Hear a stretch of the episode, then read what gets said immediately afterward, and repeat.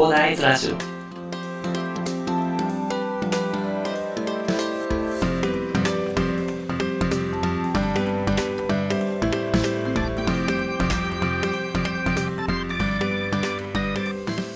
はい、おはようございます。こんにちは、こんばんは、広大です。この番組ではですね、育建築士、ブロガー、ポッドキャスター、セールスデザイナーの私がですね、日々の活動を通してサラリーマンの方が楽しく生きるために役立つ情報をお話しさせていただいております。いつも聞いていただきありがとうございます。さて、本日は12月7日月曜日ですね。はい。今週も始まったというところでね、はい。えー、まあ、頑張っていきましょうというかね、まあ、あ今年もですね、あともう、3週、ん？もう3週間よ、それくらいかな？まあ、それぐらいで終わっちゃうのでね、はい、3週間だとまだ28か。まあ、3週間とちょっと、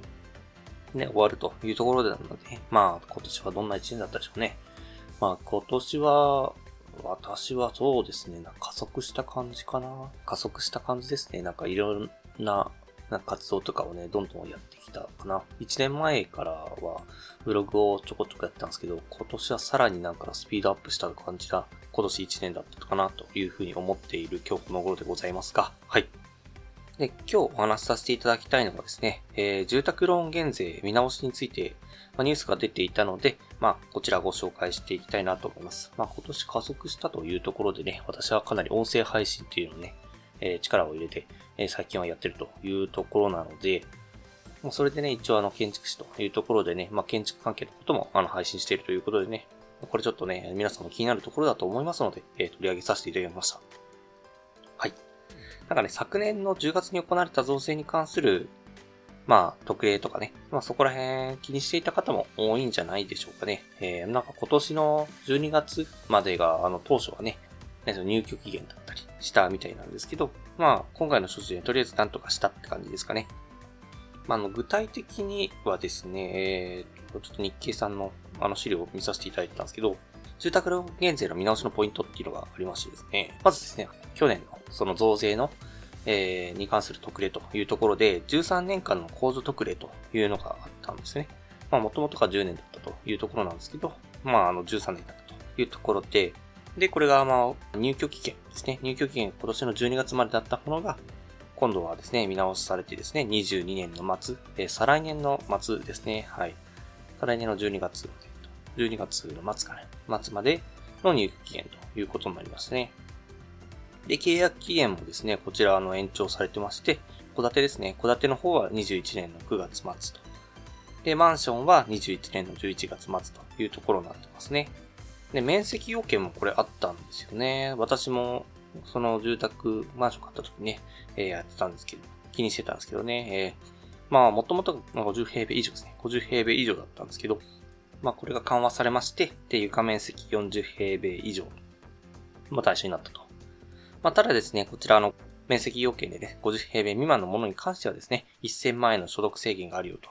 いうところがありますので、ご注意ください。で、控除額はですね、え21年度は借入残高の1%を維持と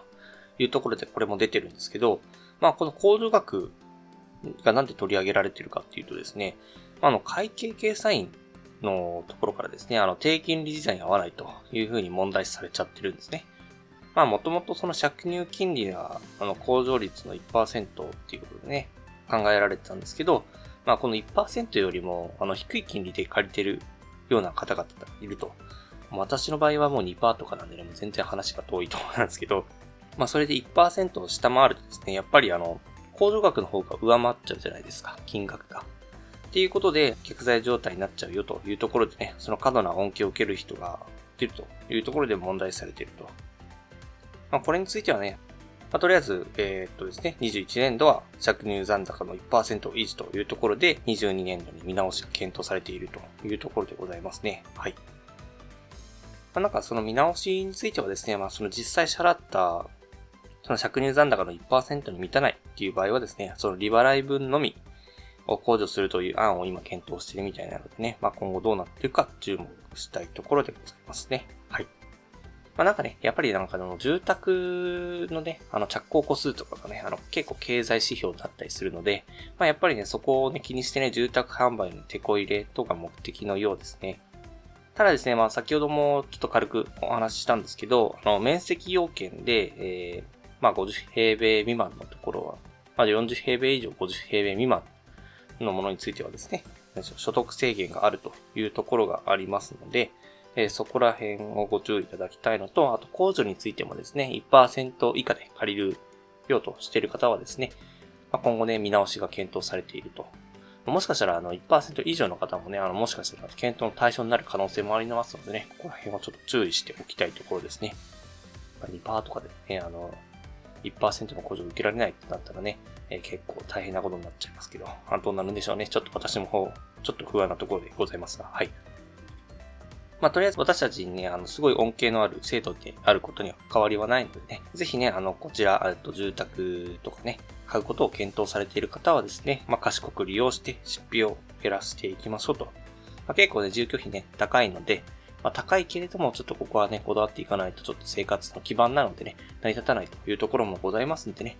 販売をね、確認しながらですね、えっ、と、出費を減らしていってね、えー、豊かな生活っていうのを実現していっていただきたいなと思いましてね、本日はこのニュース、えー、私が取り上げないわけにはいかないかなと思ってね。お前何様だよ、みたいな話ですけど。はい。まあそんな感じでね、あの、ご紹介したいなと思ったので、まあ皆さんの役に立つなと思ったんですよね。ご紹介させていただきました。